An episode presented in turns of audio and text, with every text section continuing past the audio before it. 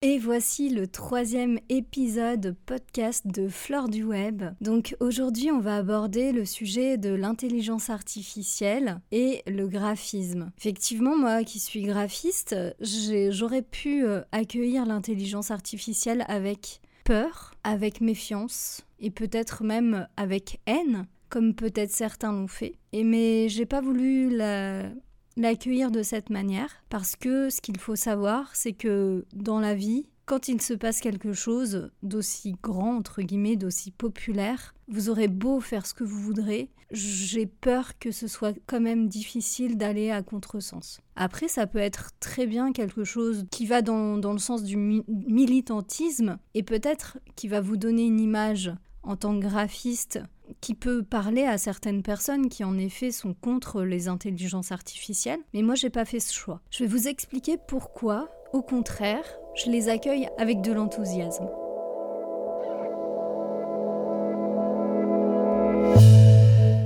Il est vrai que les intelligences artificielles vont changer notre métier, ça c'est une évidence. Faut pas se leurrer, on va plus travailler de la même manière. Mais ce qu'il faut savoir, c'est que de ma petite expérience de graphiste, j'ai pu constater l'évolution de certaines choses. J'ai fait des études qui s'appellent euh, BT dessinateur maquettiste et euh, ils n'avaient pas passé le, cap de l'ordinateur ou très peu à cette époque.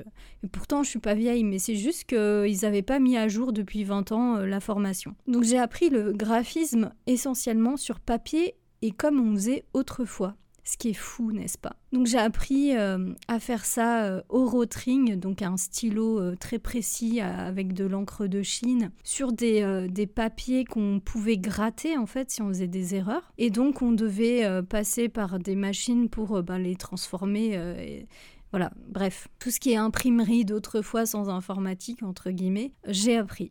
j'ai appris à être graphiste comme on le faisait avant l'ordinateur. Mais ça m'a enseigné énormément de choses. J'ai pu apprendre à faire vraiment des mises en page ou des, même des typographies comme autrefois, donc vraiment de manière très carrée. On prenait beaucoup plus le temps de faire les choses qu'aujourd'hui, puisque ben forcément tout ce qu'on faisait, ça prenait plus de temps. Mais bon, moi qui suis une geek, hein, j'ai pas pu m'empêcher à côté de travailler du Photoshop et de me former. J'avais quelques cours de Photoshop, euh, d'Illustrator, mais ce n'était pas assez pour, euh, pour moi. Bon, j'ai eu la chance de pouvoir me former très vite, seule, rapidement parce que ben, j'avais un ordinateur, j'avais un entourage qui me permettait ça. Et donc après, ben, j'ai pu euh, facilement faire des études de web design par la suite, puisque ben, moi, l'ordinateur, je maîtrisais assez facilement.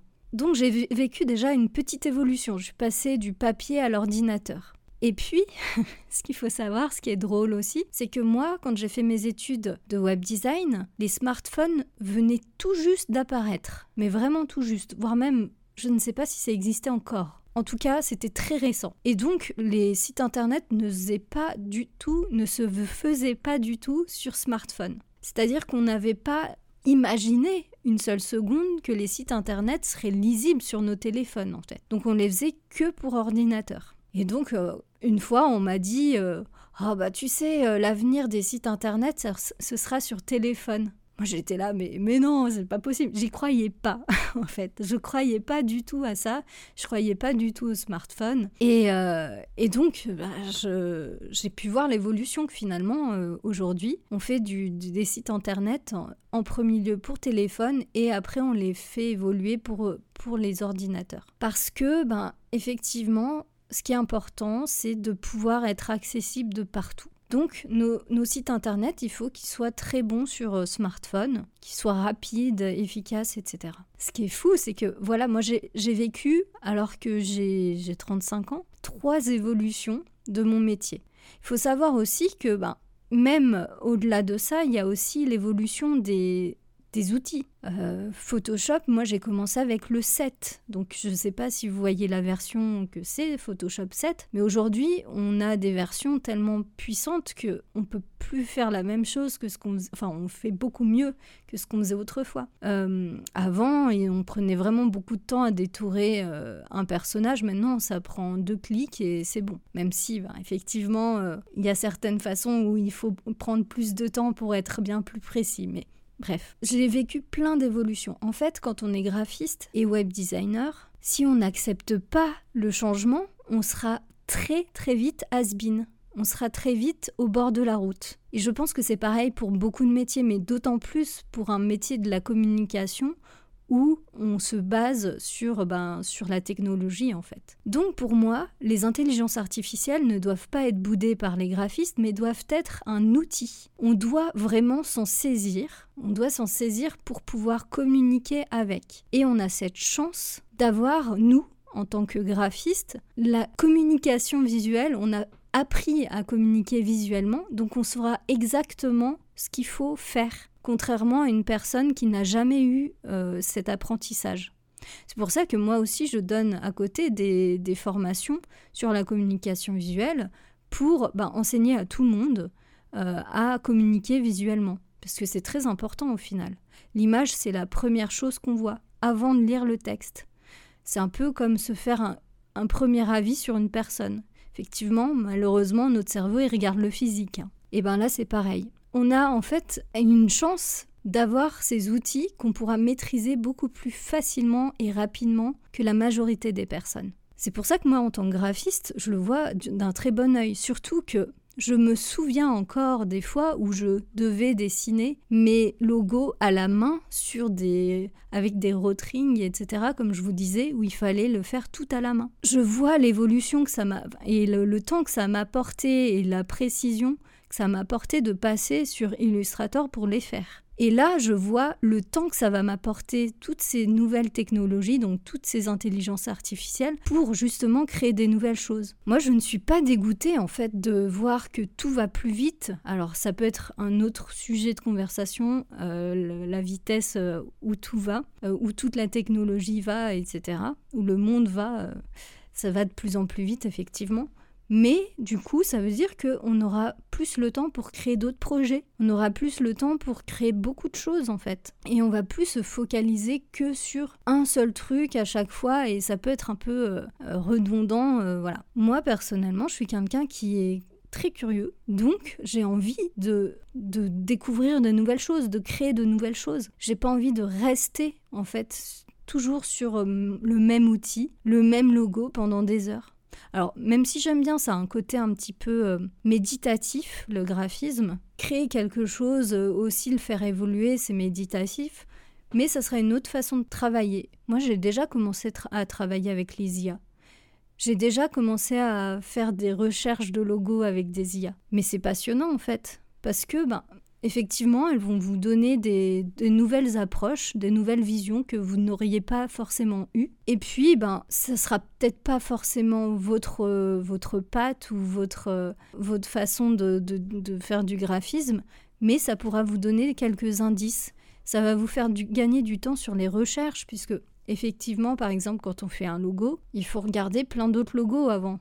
C'est très rare que on se met à faire directement le logo euh, sans, exemple euh, ni rien. Et même si on les a pas les exemples sous, les yeux, on les aura déjà eus par le passé parce que on a une, un bagage graphique, on aura bien observé tous les logos qui existent déjà. Donc de toute façon, on aura déjà euh, ça en tête. Mais l'IA pourra nous apporter d'autres choses, des nouveautés. Alors, je fais une parenthèse, les IA pour l'instant ne peuvent pas faire des logos correctement. J'ai fait une vidéo à ce niveau-là.